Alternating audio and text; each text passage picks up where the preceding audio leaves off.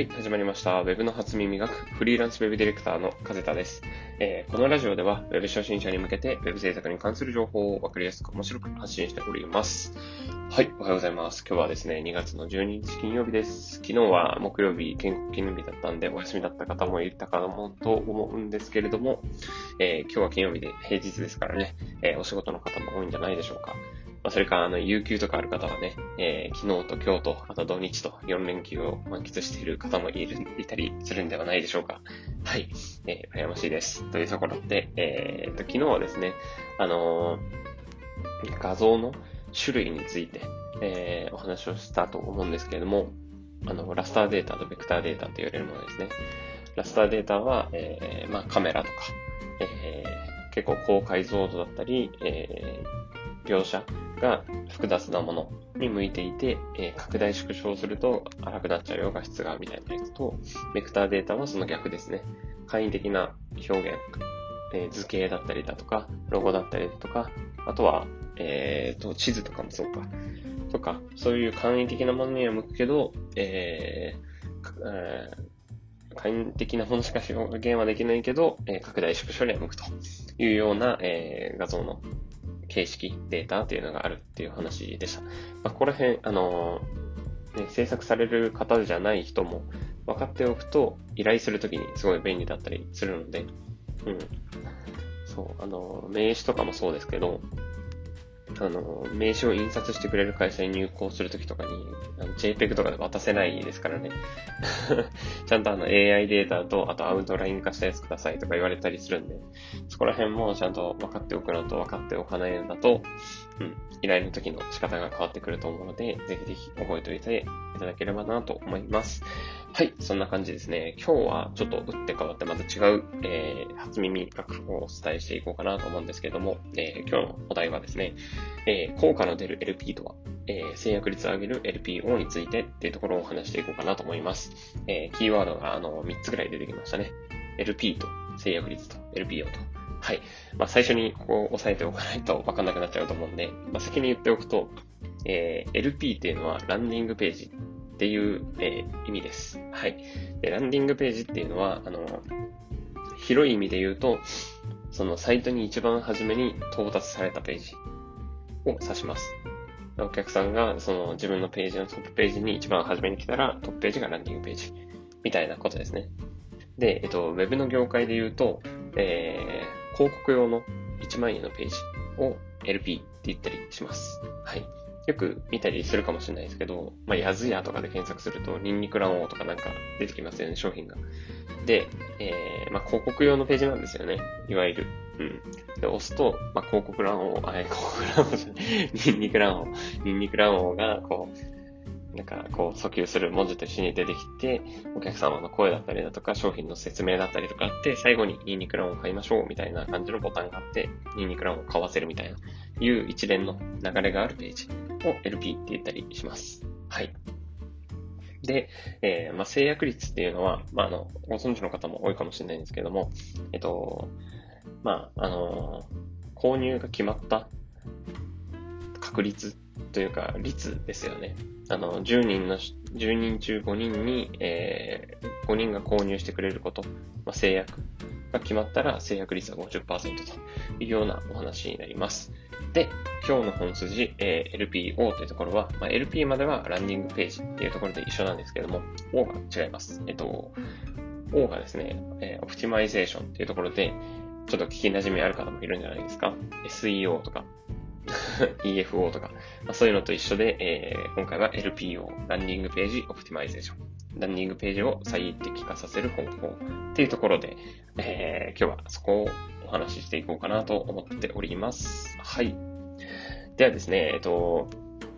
結論からちょっとお伝えをすると、えー LPO の対策ですね。えー正直なところ、えー効果分析をして行っていくものになります。なので、立ち上げたばっかりで完璧にできることはありません。うん。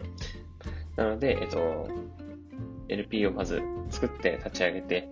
あとはしっかりと、えー Google Analytics とか入れて、えー効果検証して、えー最適化をさせていきましょうっていうのが結論になります。はい。ではですね、まあちょっと結論は言ったんですけども、その方法というか、具体的な理由とか、えー、例とか挙げていければなと思うんですけれども、まあ大体4つぐらいありますね。はい。ではまず1つ目、えー、まあ、広告をかけることが、えー、LP って、まあ、ほぼほぼ連動してるので、えー、広告と LP の内容は揃えてあげましょうというところですね。例えばなんですけども、広告のバナーとか、広告のリンクとかで、バナナがめちゃくちゃ美味しい、バナナ買いましょうみたいななんか、訴求があったとして、お、バナナかいいな、みたいな。で、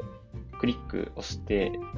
LP に飛んだとして、えー、LP に飛んだら、なんか、リンゴすごく今旬です。美味しいですよね。買いましょうみたいになったら、え、バナナじゃないんかいみたいな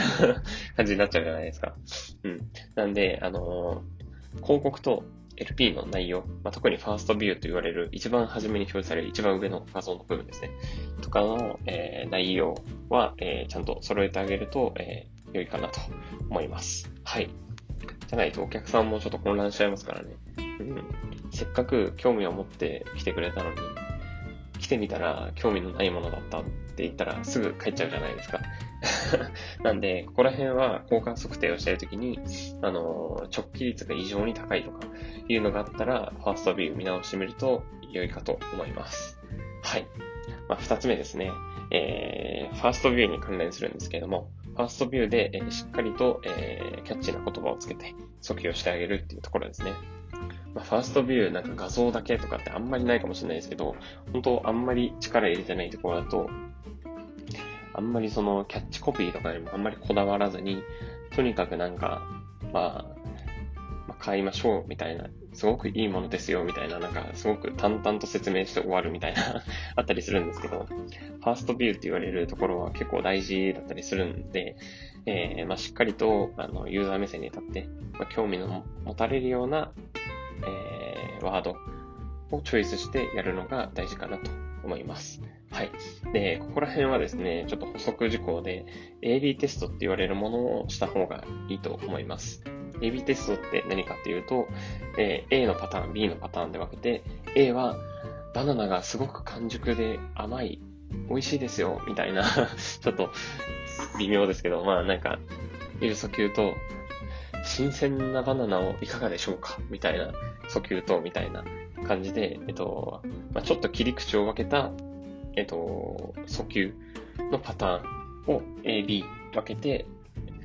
まあ、A を1週間なり、B を2週間なり、1週間なりとか分けて、えー、切り替えて運用してみる。で、どっちの方が結果が出たかとか、そういうのを、えー、分析をしてあげる。テストをしてあげるのが AB テストって言われるものですね。うん。はい。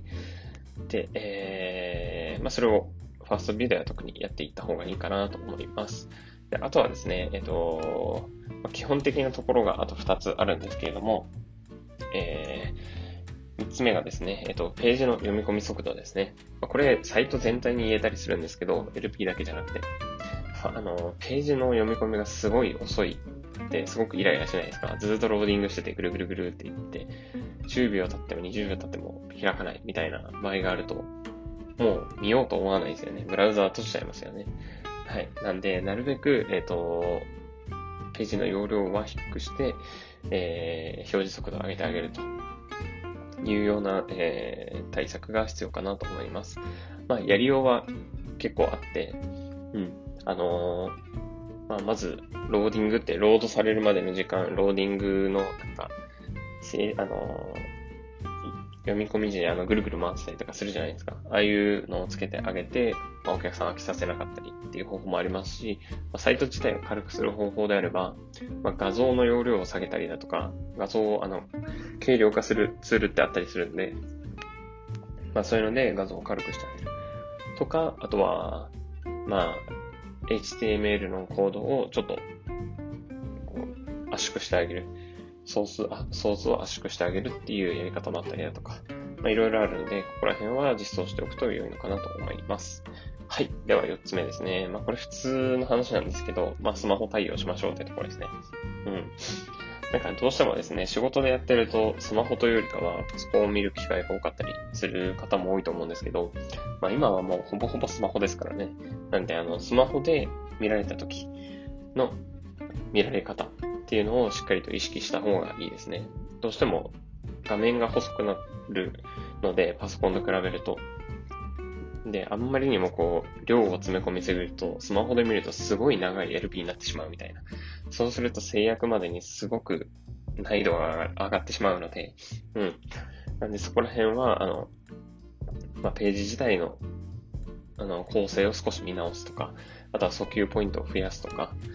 うん。あとは、そのずっとこう、ね、あの、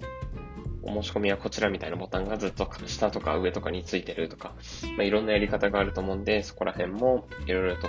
えー、試してみて、えー、効果分析をして、えー、最適化していくっていうのが、えー、良いかなと思います。はい。まあ、こういう一連の改善とか内容、改善対策内容みたいなところが、えー、LPO と言われるものですので、えー、ぜひ、あの、LP を立ち上げた時には、え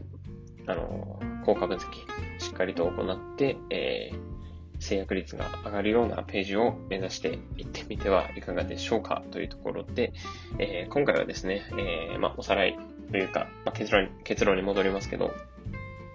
えー、ま、初めからは正直難しいです。なので、えー、ちゃんと効果測定、もとい、えー、AB テストなり行って、悪いところを徐々に改善して最適最適化していくっていうのを行うことで、えー、制約率の上がる、えー、LP を目指していきましょうというようなお話でございました。はい。いかがだったでしょうか？というところですね。えっ、と、まあ、こんな感じで、このラジオではですね、ウェブに関する知識、経験とか、えー、情報をわかりやすく面白く発信しておりますので、えー、よければいいねとフォローいただけると幸いです。あとはですね、あのー、コメントとかアドバイスとかいただけるととても励みになります。はい。ではですね、今日は金曜日なので最後の日頑張っていきましょう。ではまた。